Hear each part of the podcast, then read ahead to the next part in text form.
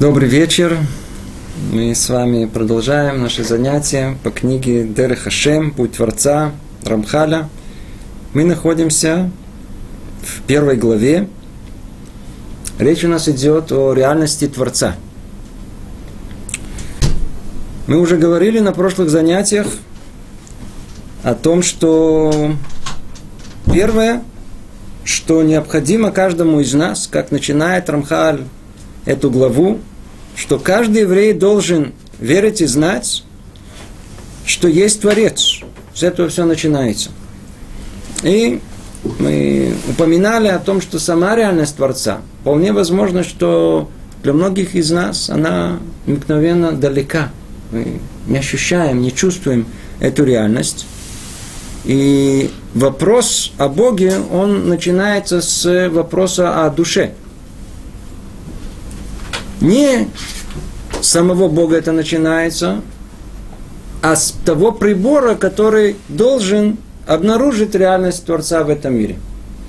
И если этот прибор, душа человека, достаточно чиста, он очистил себя от пристрастий, от всяких желаний, от нечистоты, то и реальность Творца, она способна быть обнаружена.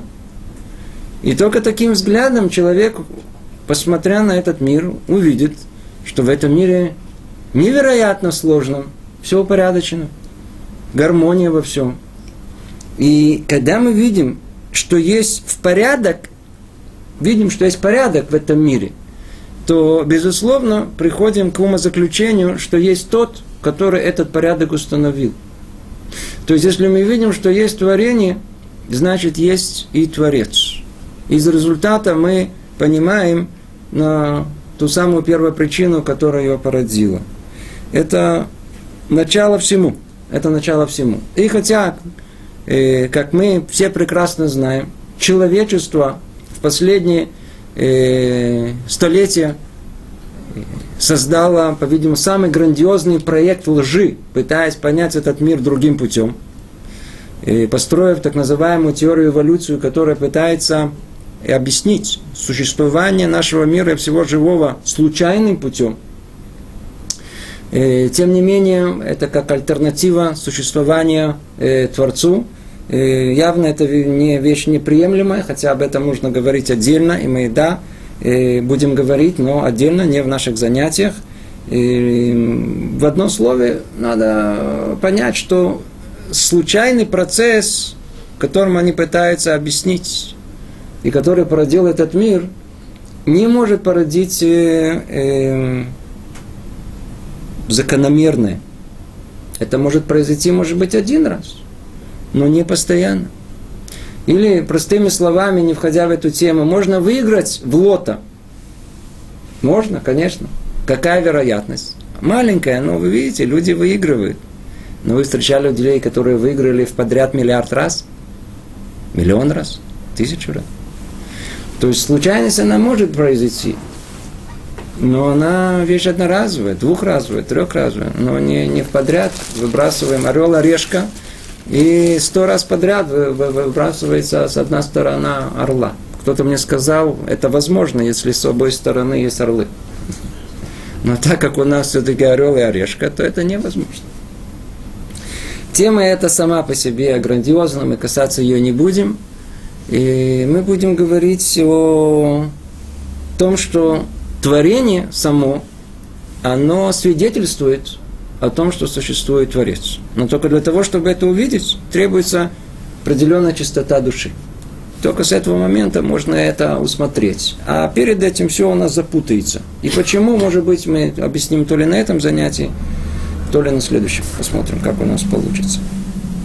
Итак, первое основное, что нужно знать, что есть в этом мире Творец, тот, который сотворил этот мир, сотворил его для определенной цели, это основа основ, с чего все начинается. И, и дальше мы говорили о том, что истинная суть э, Творца, или вот как еще пока называть этого сущего, совершенно непостижима. Нам совершенно невозможно понять реальность этого Творца самого по себе. А когда же, а почему же мы вообще говорим о, о нем? И тема наша сегодняшняя как раз именно говорить о реальности Творца. Мы можем говорить о реальности Творца только с момента, когда э, выходит, проявляется его желание. То есть так как мы творение, то мы можем только говорить о самом Творце с момента, когда начинается творение. А без нашего участия о реальности Творца самого по себе у нас нет никакого представления, даже приблизительного. Почему мы тоже сейчас скоро услышим и узнаем. И подобную вещь мы это все получили от наших э, пророков и мудрецов из поколения в поколение э, на э, Маамад Арсинай, на, в Синайском, Синайском откровении. И до сегодняшнего дня все это передалось нам. И говорит Рамхаль, что все это еще можно и даже необходимо проверить исследованиями, чтобы понять и углубиться, что мы получили, какие сведения о Творце и о реальности Творца мы получили от предыдущих поколений. Итак, мы с вами дошли до темы наших занятий. Мы сейчас входим как бы в самую основную суть, в определение реальности Творца. Говорит так Рамхаль, и еще необходимо знать, что бытие этого сущего, благословенно его имя, обязательно, и что его небытие совершенно невозможно. Я вас уже предупреждал, на русском языке все это изучать, это одна пытка, но тем не менее у нас альтернативы нету. Давайте попробуем разобрать тут каждое слово. На самом деле тут должно быть все понятно. И еще необходимо знать, после того, как мы говорили о том, что Творец, он, это продолжение слов, что он э, сущий, э, предваривший все начало и вечный, и о том, что продолжает э, творить этот мир. Что еще необходимо знать? Что бытие этого сущного, то есть его существование обязательно, и что его небытие совершенно невозможно. Ну, мы собираемся сейчас говорить о реальности, которая тяжело, практически невозможно познать нашим разумом. В чем основная проблема? Человек ограничен теми представлениями, в которых он родился. Мы живем с вами в пространстве ограниченном временем и пространственными координатами, границами.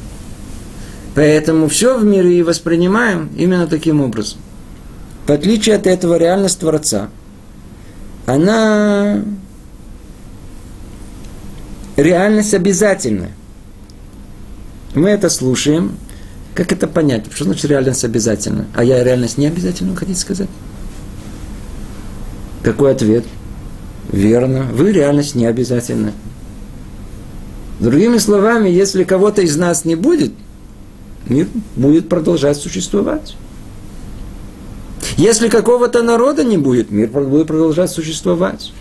Уберем всех людей.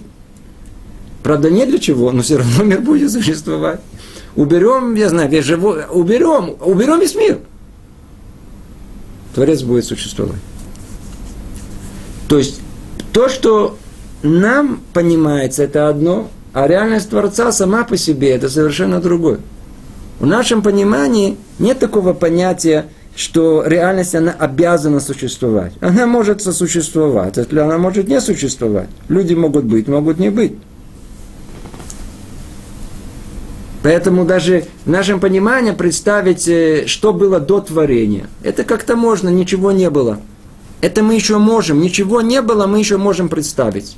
А что было до творения, о, это уже мы не можем представить. Это не, в, не, не, не в рамках человеческого разума вообще.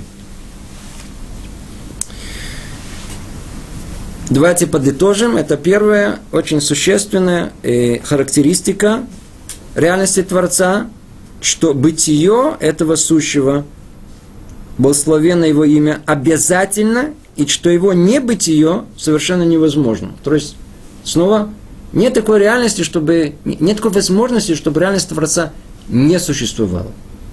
В отличие от всего, что мы знаем в мире нашем, что оно может и не существовать, включая весь мир. Это первое, что надо знать. Очень-очень существенная составляющая понимания, что есть реальность Творца. И еще необходимо знать, говорит Рамхаль, что его существование совершенно не зависит от какого-либо другого, а вынуждено само по себе. Вынуждено само по себе. Слово мухрах вынуждено само по себе.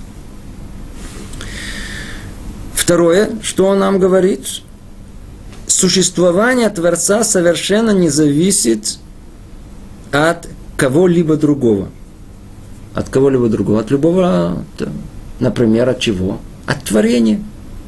Сотворим творение, он совершенно не зависит, а независим от него. Он мог это творение сотворить, а мог его не сотворить. Все, что мы можем понять, мы можем понять только по отношению с нами, с нами, с нами, вот с нашими ощущениями, с нашим пониманием. Давайте попробуем чуть-чуть в это, чуть-чуть, чуть-чуть очень углубиться. Любой пример, который только мы возьмем и посмотрим на деяния человека и спросим, а почему вы это делаете? Вы пошли на работу, а что вы ходите на работу? Для чего? Деньги. А для чего вам деньги? Чтобы было что поесть. Кушать хочется. А зачем вам хочется поесть? Ну как, я хочу есть. Для чего вам есть? Я не могу без этого.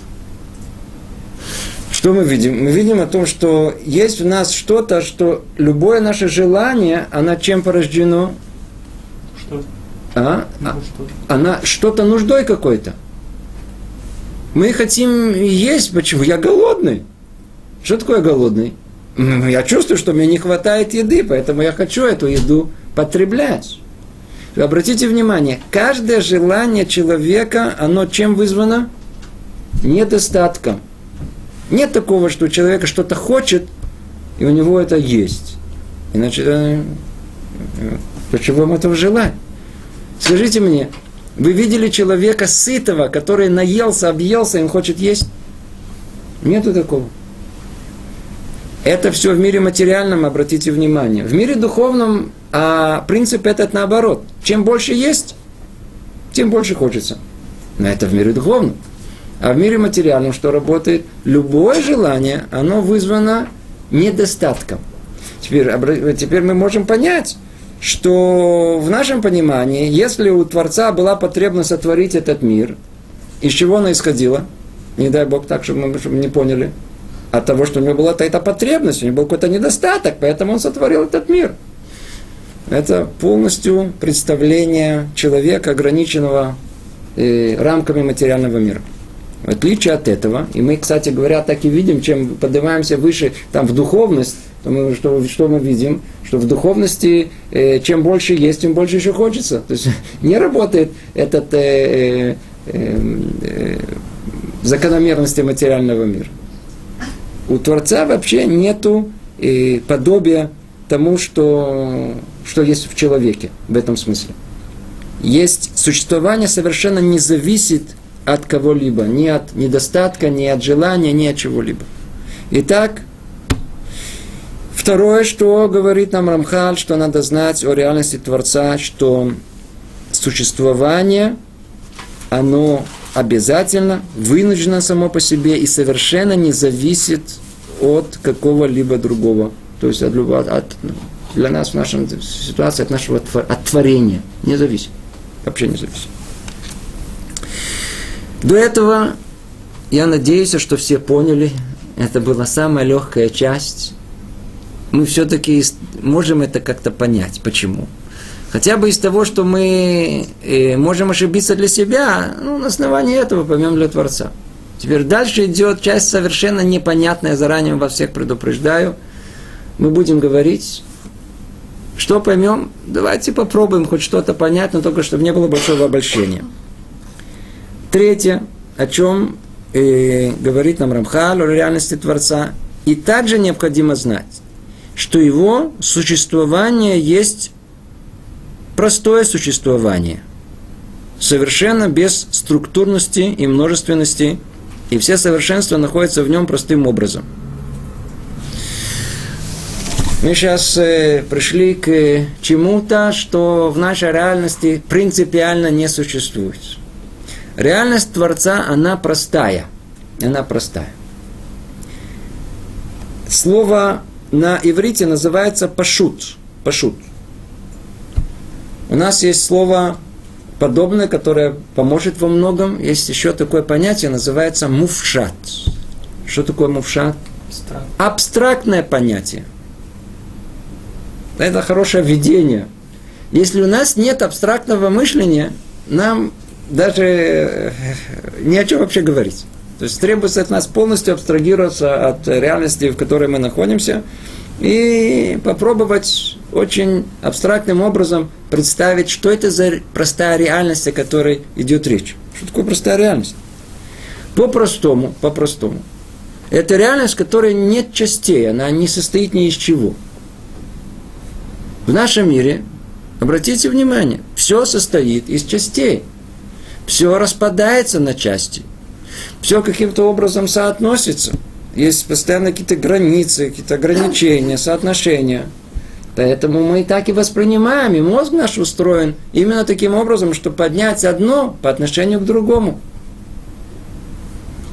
Мы уже говорили об этом неоднократно. И Тора начинается с буквы Бейт, цифровое значение 2, чтобы как-то подчеркнуть, это одно из э, объяснений – что мир он дуальный, его возможно понять. Высокое, если есть низкое. Э, тяжелое, если есть понятие легкого и так далее. Все понимается в таком диалектическом э, э, единстве своем. Да, противоположность. Теза, антитеза, и тогда мы собираем это в синтезу. Так устроен человеческий мозг. А как же понять, э, что такое простое существование – прост, э, простая реальность. Простая реальность – это полное отсутствие границ. Все начинается с того, что мы должны понять, реальность Творца не телесная, это основа нашей веры, она не телесная, это обязанность, это запрет, который у нас есть, не дай Бог не представляет Творца как нечто телесное, и, э, и нечто, что есть в нем подобие телу или тому подобное. Нельзя его, называется акшама, нельзя его материализировать, не дай Бог. Реальность Творца полностью духовная. Теперь в духовном мире нет границ. Точнее как, в мире духовном, о котором мы можем говорить, тоже есть границы на своем уровне. Но в истинной реальности Творца нет вообще понятия границы. Вообще. Все находится в едином состоянии э, простоты. Это то, что тут он говорит необходимо знать, что его существование есть простое существование, совершенно без структурности и множественности. То, что присуще нашему миру. И все совершенства находятся в нем простым образом. Все совершенства в нем находятся простым образом. И вот он дает нам объяснение. Ну, давайте сами не будем объяснять. Рамхаль сам объясняет нам. Объяснение – в душе человека есть различные многочисленные силы, каждая из которых имеет свою область действия. Верно. Я думаю, что каждый из нас это понимает. Например, память – одна сила, воля – другая, воображение – третья. И ни одна из них не пересекается с другой. Вот в теле у нас есть совершенно различные органы – есть четкая, ясная граница между органами, которые у нас есть в теле. А в душе, на первый взгляд, там все перемешано. Но на самом деле, если мы присмотримся, душевные силы, которые у нас есть внутри, они тоже разграничены между собой. Он приводит пример. Например, память – одна сила, воля, желание, рацион, то, что называется, другая, воображение – третья. Добавлю сюда чувство человека, четвертое и так далее.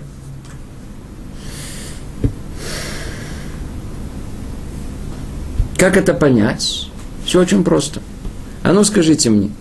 Давайте предположим, что у человека отбила память. нет памяти. Все остальное существует? Существует. И без памяти. Есть люди, у которых чувства исчезли по каким-то причинам. Но все же остальное функционирует? Функционирует.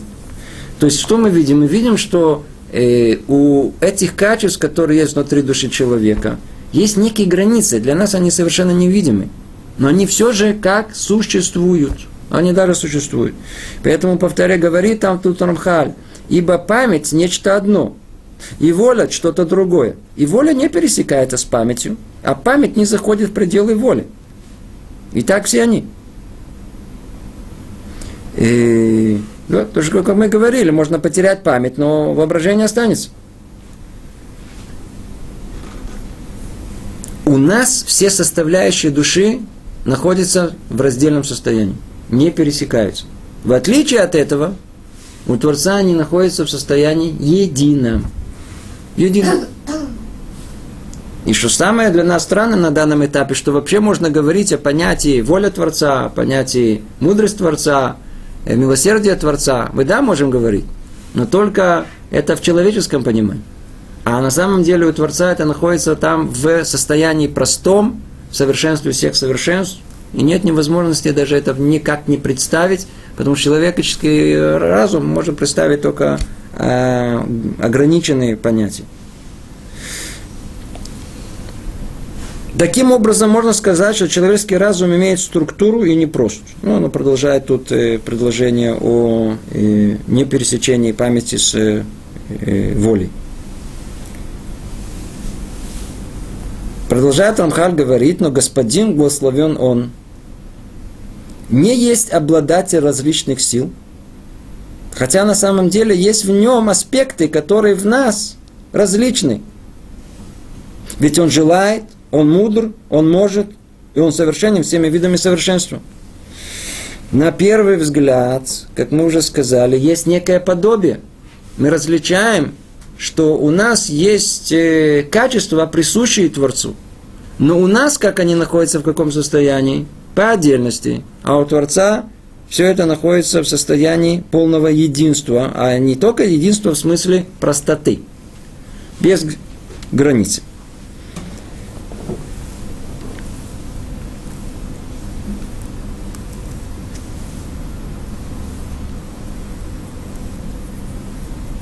Как это понять? А ну, давайте, может быть, чуть-чуть приблизим это. Я не знаю, тяжело это понимать. Давайте приведу пример, довольно-таки знаменитый, может быть, э, чуть проще будет понять. Все мы знаем э, постановку вопроса о так называемом парадоксе знания и свободы выбора. Как он по-простому формулируется? Если Творец все знает, то у человека нет свободы выбора – ведь Творец знает, что он выберет. А если у человека есть свобода выбора, то есть он свободен выбирать, то Творец этого не знает. Я надеюсь, все понимают. Надо сформулировать ее, может быть, еще, еще, еще э, четче. Если у человека есть свобода выбора, да, если у него есть сам, самому выбрать, то Творец это не должен знать. Потому что если он это знает, какая же это у меня свобода выбора.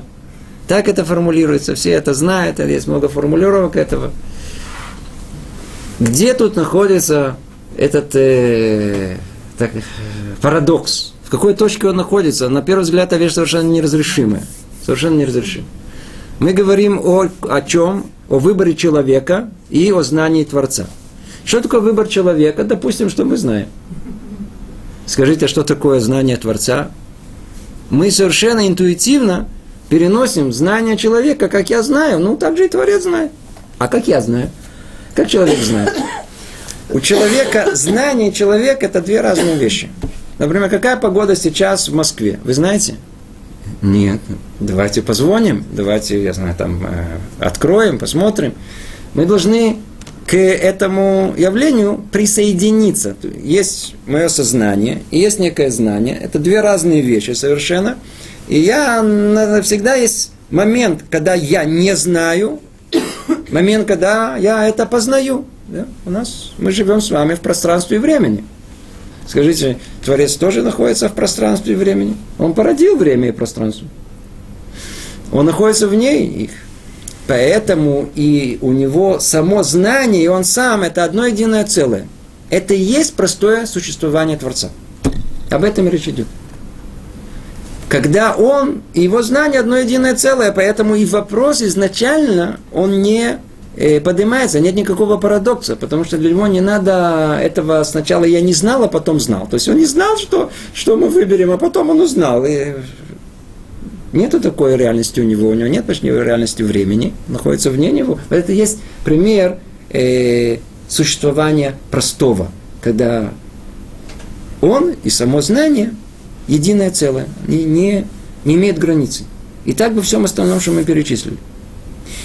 Ну, я надеюсь, что это не запутало больше, а, а объяснило, прояснило э, то, о чем речь идет. Э, не просто понять и разобрать, что есть э, реальность простая Творца. Давайте пойдем дальше, посмотрим, снова прочтем.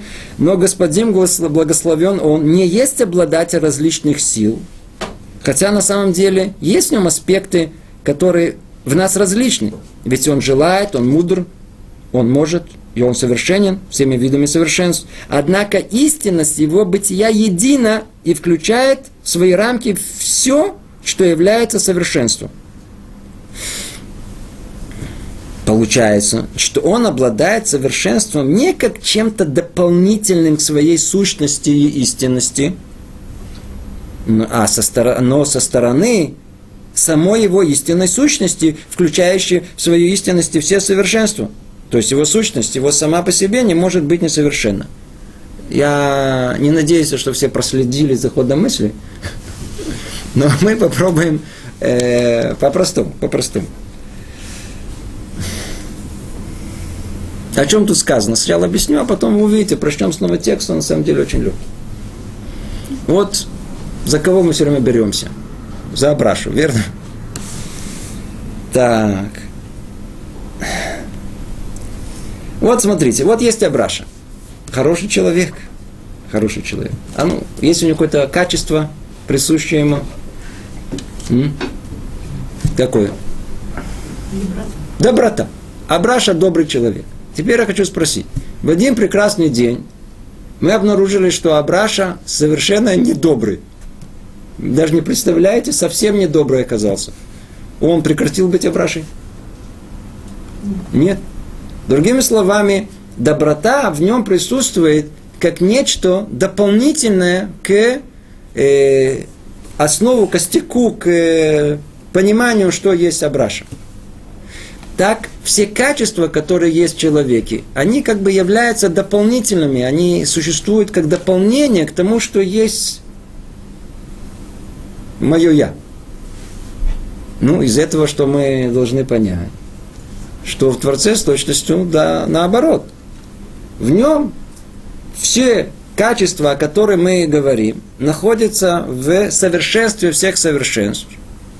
Поэтому они не присущи ему как что-то еще сбоку, что-то дополнительное, которое э, э, добавляет ему чего-то, чего в нем не было, а присуще ему само по себе в простом состоянии. В простом состоянии. Я надеюсь, что если мы это повторим много раз, может быть, это как-то действительно дойдет, но это основа основ, мы не можем об этом не говорить. Я, я, вполне возможно, что многие удивляются, почему мы так много об этом говорим. Мы сейчас говорим о основе еврейской веры. Нам нельзя тут ошибаться. Мы должны знать, о чем речь идет. Поэтому очень важно это да уяснить. Даже простые понятия, я, я прошу, слово, я, мне уже, это слово простое, я уже... Такие сложные понятия, что такое простота Творца. Это очень сложно понять, что такое простота. По-видимому, это самое сложное, что есть в понимании понять, что такое самое простое. Мы просто она для нас такой реальности не существует. Давайте снова прочтем, и мы увидим на самом деле, как этот текст, он довольно-таки прост. Получается, что Творец обладает совершенством – не как чем-то дополнительным к своей сущности и истинности, но со стороны самой его истинной сущности, да, да, присущей ему по сути. Да. Не то, что часть его, там нету частей, а это по сути одно единое целое. Э, то есть сущность его сама по себе не может быть несовершенна. Поэтому он, все это в нем находится в, в полном совершенстве. Ну, и одна из причин, что мы э, не понимаем это, добавлю еще, может быть, чуть-чуть, может быть, это да, больше прояснит. Находясь в границах пространства и времени, человек все понимает на уровне причинно-следственных связей.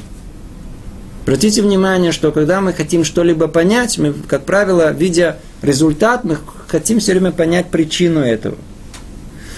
Это не охватывает все, но это часть человеческого понимания мира. Мы хотим понять причину, а э, наблюдая следствие. Да или из следствия понять причину, или по причине э, предвидеть, какое будет следствие. Мы живем в мире причинно-следственных связей. Привыкнуть к этому, мы хотим подобное же и э, присвоить Творцу. Это тоже одно из объяснений, кому это более понятно, того самого э, парадокса э, выбора и знания, который тоже э, очень ясно объясняет о том, что в реальности Творца ничего не находится с точки зрения причины и следствий. Нет причин, нет следствий. Там, нету, там ничего не порождается, ничего, нет результата, нет, нет ничего. Это реальность простая, простая. Поэтому мы ничего не можем о ней говорить в категориях причины и следствия. Поэтому наш разум просто не приспособлен это все понять. Просто не приспособлен. Кто-то может понять, что такое реальность, где нет причин и следствия. Нам невозможно себе это представить. Но продолжает Рамхаль и говорит. Но на самом деле все это очень далеко от нашего постижения, представления. Видите, то, что мы все время говорим. Он так и он заранее он чувствует, что нужно оговориться этим, чтобы мы не пугались. И у нас почти нет способа это объяснить и слов, чтобы истолковать. Нету возможности вообще говорить. У нас и языком, которым мы пользуемся, он очень условный. До такой степени, что э, есть такое понятие, э, говорит Тара языком человека. Что эта фраза она означает для нас? Осторожно. Говорится языком вам понятным, но не дай Бог, чтобы вы не поняли и по-человечески – надо понимать как? Не по-человечески. Имеется в виду пашут, мувшат, абстрактным образом. Даже тогда, когда речь идет о вещах, на первый взгляд, понятных нам, это есть способ а, как-то найти общий язык, какие-то общие термины, чтобы у нас были, пользоваться словами общепринятыми у нас в языке, человеческим образом. Но на самом деле мы ничего не понимаем. Например, слово «вечность». Вы понимаете слово вечность? Нецах. Кто-то понимает? Мы понимаем час, два, миллионы лет, миллиарды лет. Динозавры, миллиарды лет. Понятно, ясно. Перед глазами прямо видим, сам, сам видел в кино. Но что такое вечность? Ведь в нашем представлении такое вообще не... Ограниченность просто не позволяет понять вещи, которые вне времени – Вечность это вне времени. Поэтому у нас нет возможности понять что-либо вне времени. Но тем не менее мы пользуемся каким языком? Вечность. Как будто мы его понимаем. Мы его не понимаем. Но это приблизительно, мы его понимаем. На это он говорит. Об этом он и говорит. Но на самом деле все это очень далеко от нашего постижения представления. У нас почти нет способа это объяснить и слов, чтобы истолковать. Наше представление и воображение охватывает лишь то, что ограничено рамками природы, созданной Всевышним. Только это, только это ощущают наши органы чувств, которые таким образом они э, представляют перед разумом. Сотворенные же объекты многочисленно разделены. Тут это огромная тема, и тут это источник для многих э, э, тем и разговоров. Как мы воспринимаем мир?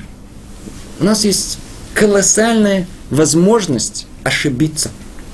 Мы просто не понимаем, не понимаем. Люди, люди иногда настолько уверены в том, что они говорят, и в том, что они утверждают, и строят мировоззрение, и целые издания, и все прочее. И спросят, а на какой основе все это делаете? Я же вижу. А ты доверяешь своим глазам? Я же слышу. Ты доверяешь своим ушам? Говорю, а почему бы нет? Вроде я же нормальный человек. Если вы нормальный, надо пойти к ненормальным. Они, может быть, более нормальные, чем эти, которые считают себя нормальными. Почему? Потому что надо иметь чуть-чуть скромности. Знаете, не скромность, как и смиренности у нас это по-русски называют. Если мы будем людьми чуть-чуть более смиренными, скромными, то мы должны понять, что возможно человека понять этот мир крайне ограничен. Чем ограничено? Тем, что мы получили. А что мы получили? Пять органов, пять приборов, посредством которых воспринимает этот мир. Как мы воспринимаем этот мир? То, что в нас заранее вложено, то мы и увидим. Вы понимаете, какой тут э, уловка – Западня. Ну, из физики. Вы помните, что такое свет? Какая его природа? Это волна или это частица? М? Помните? Двойственная, Двойственная дуальная э, э, э, характеристика э, света. Будем мерить одним прибором. Частица. Другим прибором. Волна от того, что я каким образом буду, буду, буду, каким прибором буду пользоваться, у меня будет совершенно другое э, восприятие. Представьте себе один слепой, а другой глухой, предположим. Что объект ихнего, предположим, оперный певец. Что, что слепой, что он услышит, что поет, а что глухой – он будет думать, что это, это э, будет падать со смеху. Это очень смешно, когда видеть, как это начинает, это безмолвно, да, нет ничего, что там какие-то делает странные какие-то движения, там открывает рот. Совершенно разные картины восприятия. Все заранее, заранее, заранее предусмотрено, что мы увидим, что у нас уже все подкуплено, чем? Тем прибором, который мы получили – был бы у нас другой прибор, наше видение мира было совершенно другим. Например, как в науке, мы наш, наш э, орган под названием глаз видит только в очень узком спектре электромагнитных волн. А если бы у нас были тут рентгены, ультрафиолетовые какие-то датчики, не знаю, глаза такие, или, то мы видели другую картину мира совершенно.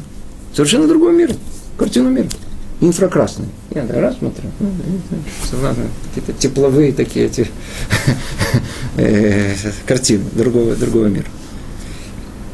Это э, то, что он нас предупреждает. Так как человек, он порождение, э, э, которое было э, поставлено в ограниченность пространства и времени – то и органы для обнаружения всей реальности, они ограничены пространством и временем. И все должно быть иметь свои какие-то границы. То согласно тому прибору, который мы получили, мы будем воспринимать весь мир. Поэтому нас заранее предупреждают, секундочку, будьте осторожны, не, не, не, так, не торопитесь так быстро с выводами, не кричите, что вы уже все доказали и поняли. Мир гораздо сложнее. Вас обманули в очередной раз. Это то, что тут написано. Наше представление и воображение и со стороны разума, и со стороны воображения охватывает лишь то, что ограничено рамками природы, создано Всевышним. Скажите, человек в состоянии вообразить то, что вообще никогда, никогда не видел и не слышал, что-то вообще новое. Человек может вообразить только взять от этого этого, этого, от этого, этого, от этого, этого, взять, составить в одно целое что-то невообразимое, какое-то какое чудовище какое-то. Да? От этого взяли клыки, от этого взяли хвост, от этого взяли голову, составили вместе, ва, динозавр. А то, что вообще никогда, нигде никогда не можем себе представить, просто принципиально не можем. То есть все это ограничено. Наше, наше представление, воображение хватает лишь то, что ограничено рамками природы, создано Всевышним. Только это ощущает наши органы и чувства, и только таким образом они представляют перед, э, перед разумом. Сотворенные же объекты многочисленно разделены. Дальше продолжает Рамхаля говорить, но мы уже говорили выше, что истинность его сущности непостижима. И нельзя провести аналогию между тем, что мы видим в творениях, и Творцом, ибо их сути и сущность совершенно несопоставимы. И невозможно судить об одном, исходя из другого. Что сейчас нам Рамхаль хочет сказать? Целая огромная тема сама по себе. Что мы до этого говорили? Что реальность Творца простая. Человеческий разум не способен понять и осознать это. И, и далеко от всех наших представлений. И мы можем ошибиться, потому что заранее нам приборы, которые дали, они воспринимают это по-другому.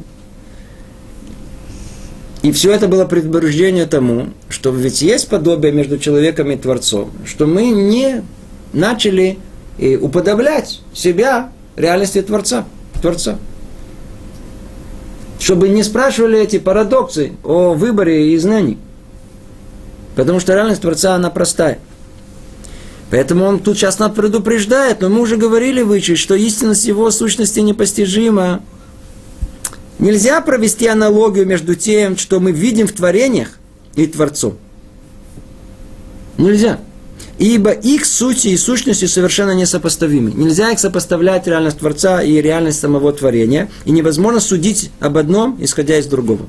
Не то, что не мысли Творца, а наши Творцы, не наши мысли, его мысли. Это совершенно разные вещи, вещи несопоставимые. Кто сейчас слушает он так слушает, слушает, слушает. И, и говорит, секундочку, секундочку. Но мы чуть-чуть говорили об этом по-другому. Даже перед этим говорили, что да, сопоставимо. Мы говорим о мудрости Творца. Верно, совершенстве свет совершенств. Мудрость. У нас тоже есть мудрость. Он э, э, милосерден. Мы тоже должны быть милосердны. У нас есть наоборот. Бехольдерке, Хадаеву, во всех путях его познаю. Основная суть наша в этом мире приблизиться к Творцу именно благодаря подобию, которое есть между нами и Творцом. Получается интересное противоречие. С одной стороны, вроде говорят о том, что есть подобие, а в Таре написано по образу и подобию. Значит, если по подобию, значит, мы можем понять. И тут нас предупреждает Рамхаль, ну-ну-ну, ни-ни-ни, даже приблизительно не пытайтесь это делать. Истинность его сущности непостижима, и нельзя провести аналогию между тем, что мы видим в творениях Творцом. Давайте объясним это, если успеем на этом занятии, нет, на, на, на, на, на следующем. Сейчас мы войдем в целую, целую подтему. И почему я в нее вхожу? Потому что я чувствую, что мы и говорим о основах, и основы эти настолько важны, что мы должны в этом разобраться очень детально. С чего все начинается?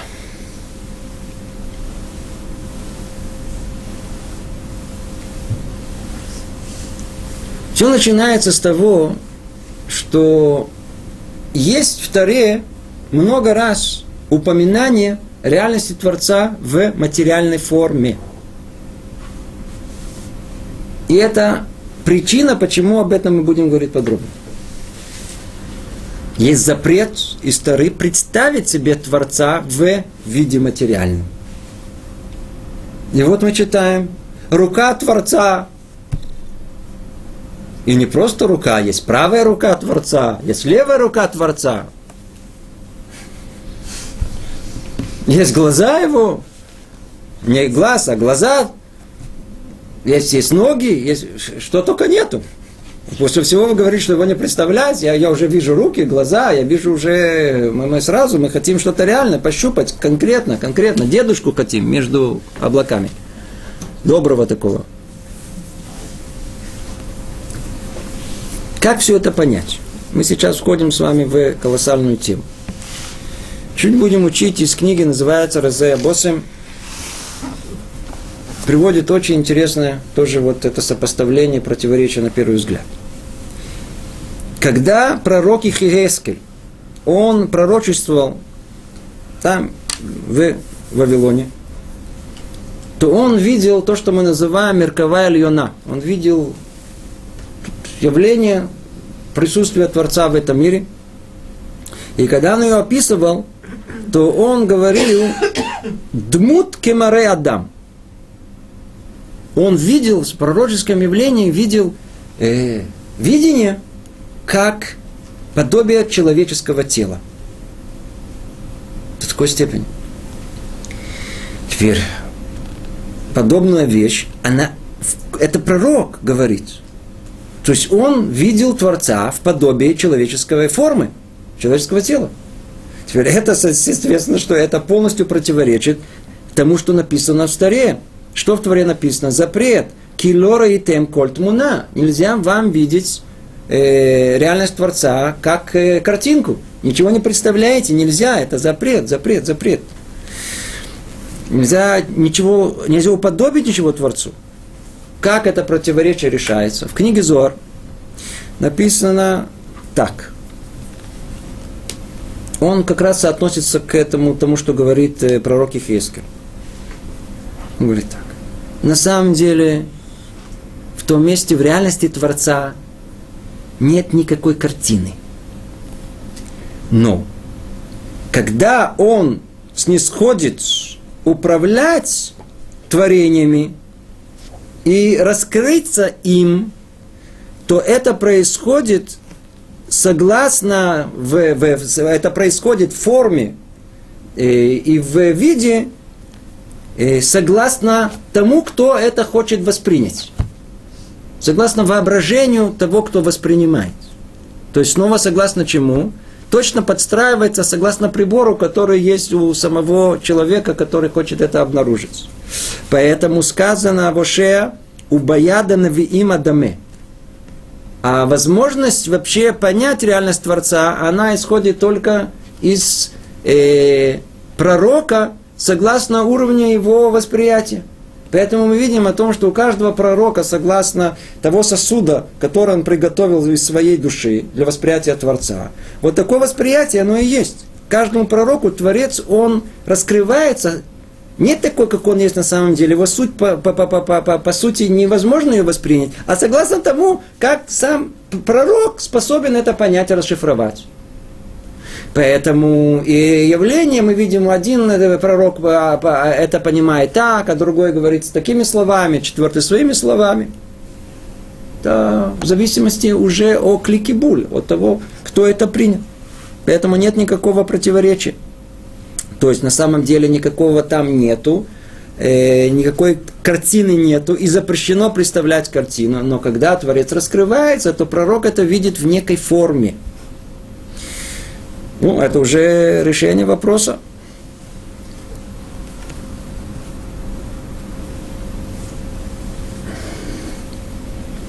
И что же пророк видит? Он видит форму самую совершенную, которая есть в мире. Какая? Форма человека.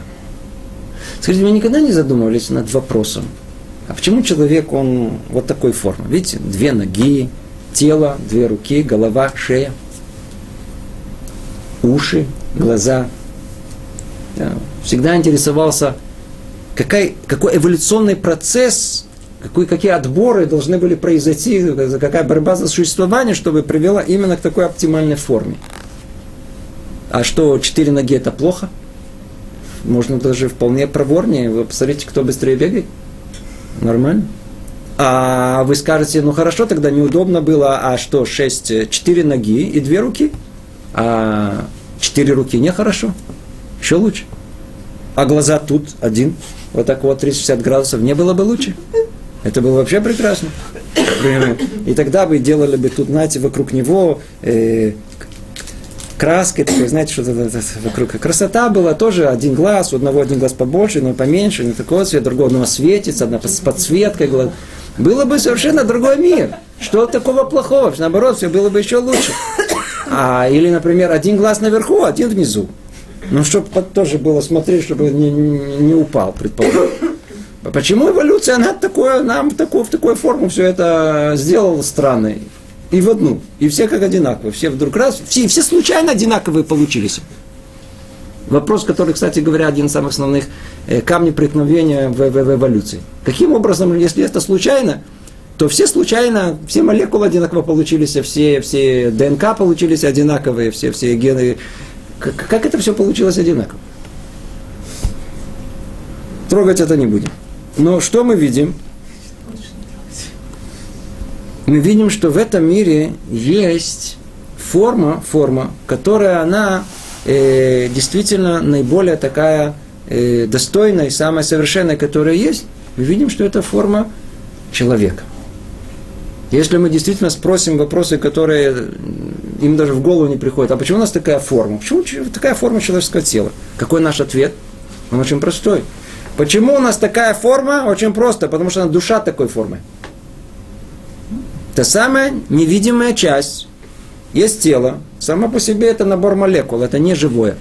За ними кроется то, что оживляет, делает ее живым. Называется по-русски, словно называем душа. Душа имеет форму человеческого тела. Ну, тогда вы спросите, секундочку, что вы... Вопрос-то остался. А почему человеческая душа имеет такую форму? О, вот это уже вопрос более существенный. И ответ на него какой? Почему? Потому что мир, как он сотворен, имеет форму человеческого тела. И не только это, а оказывается, что когда написано по образу и подобию, то была выбрана в мире одна форма, наиболее совершенная, которая только может быть. И она была сотворена один раз. И по этой форме, по штанцу этому, было сотворено все в мире. И все в мире, оно творится именно по такой, по форме человеческого тела. Единственное, что мы не совсем понимаем, как это тело устроено.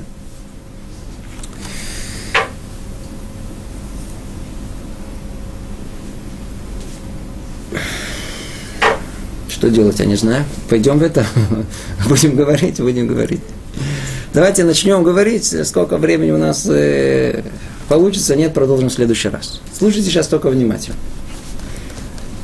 О реальности Творца само по себе говорить невозможно. Нет вообще понимания. О чем мы можем говорить? Только о его желании о желании неограниченном, то, что мы называется эйнсов, тоже нет возможности говорить. Мы говорим только его желании ограниченном. Что значит ограниченное желание? Ограниченное желание – это когда он творит мир, процесс творения мира, каким образом его желание выходит из формы потенциальной в явную, вот с этого момента и дальше это и есть э, э, момент, о котором мы говорим. Теперь. Творец хотел дать возможность своему творению – чтобы это творение могло служить ему в своей наиболее полной форме. Для этого он позволил ей, чтобы она поняла о существовании реальности Творца. Поэтому он сотворил этот мир не за один раз, бингс, бэнк, вегамарну. И тогда бы человеческое сознание не было способно бы воспринять бы никаким образом реальность Творца.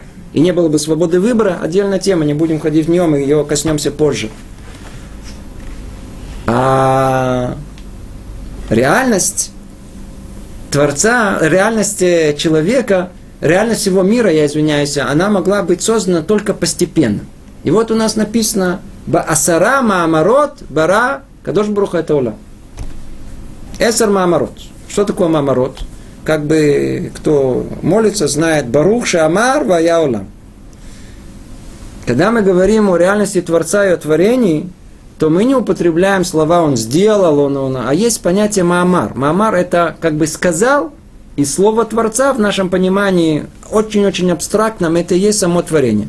И вот оно начинается со слов «баришит», и каждый раз, помните, есть «вейомер», «вейомер», в конце каждого дня творения сказано «вейомер», посчитайте, сколько их вместе со словом «баришит» – десять. Есть десять мамород, десять как бы высказываний, творений, которые произошли в этом мире. Мы говорим о том, что Творец сотворил этот мир посредством э, этих десяти сил. Вот эти ограниченные силы, которые он постепенно, он этими силами сотворил этот мир. Мы их называем сферот. Так, есть профессиональное название в э, еврейской литературе. От этого, кстати, пошло во всем мире, есть понятие сфера, есть атмосфера, это все от еврейского источника. И, но для нас понятие сфера это понятие очень-очень глубокое. Мы определять даже ее не будем, это не наша тема, но для нашего, чтобы общего разговора только одно было ясно. Речь идет о тех силах духовных, посредством которых мир был сотворен. Вначале был э, первый день был сотворен, он соответствует первой сфере. Э, второй мир был сотворен второй сферой, третий день четвертой, э, третий день третий и так далее, и так далее. Каждая из этих сфер, она соответствует дням э, творения. Теперь надо знать, как, э, какое соответствие вообще есть в, в этих сферах с тем, что мы говорим, что есть понятие, называется дмутадам, есть понятие э, образ человека. Сказано в книге Йов, у мипсары эхазейлок. Со своего мяса, с тела своего усмотрю я Творцу. Усмотрю я Творца. Это высказывание в книге Йов, оно, э, э, его вы встретите много-много раз в, в наших в разных местах.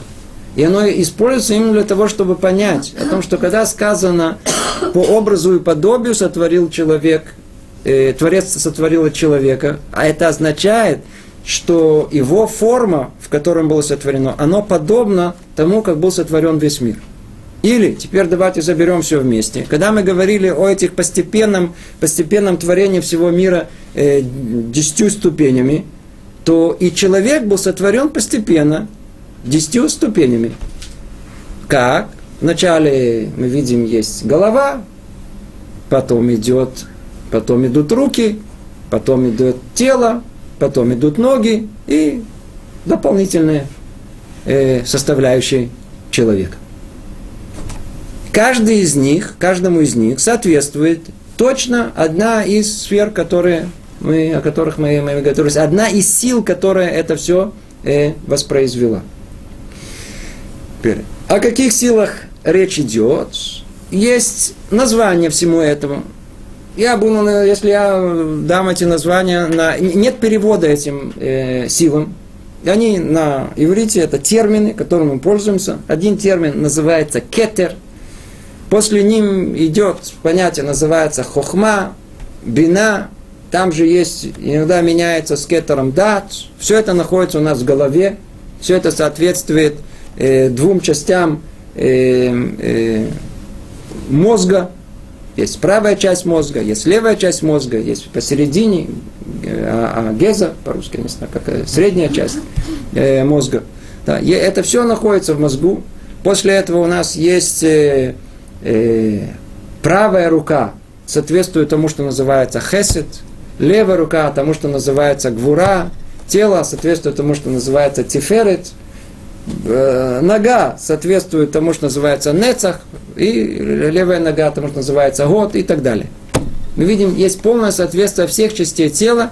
Есть 10 частей. Самое первое разделение, которое есть, есть разделение на 10 частей. Наше занятие уже подходит к концу. Мы не успеваем тут завершить то, что мы начали. Но чтобы у нас была какая-то одна законченная мысль, я надеюсь, уже сразу понимаете, что когда в Таре сказано – о том, что Ямина Шема Сехайль, правая рука делает э, войну, то речь идет о что такое правая рука. Надо это понятие очень абстрактное. Речь идет о силе, посредством которой Творец управляет этот мир. И правая рука, она соответствует чему? А соответствует хеседу. Левая рука соответствует тому, что называется гвура. И так далее, и так далее. Все, что есть, есть глаза, Откуда это идет, мы, может быть, в следующий раз сразу э, поймем, э, откуда идет глаза. Тут на глазах остановимся. Интересно, а откуда глаза, что имеется в виду, уши откуда идут, рот и так далее. И с Раташем э, разберем это в следующий раз. Всего доброго. Привет из Иерусалима.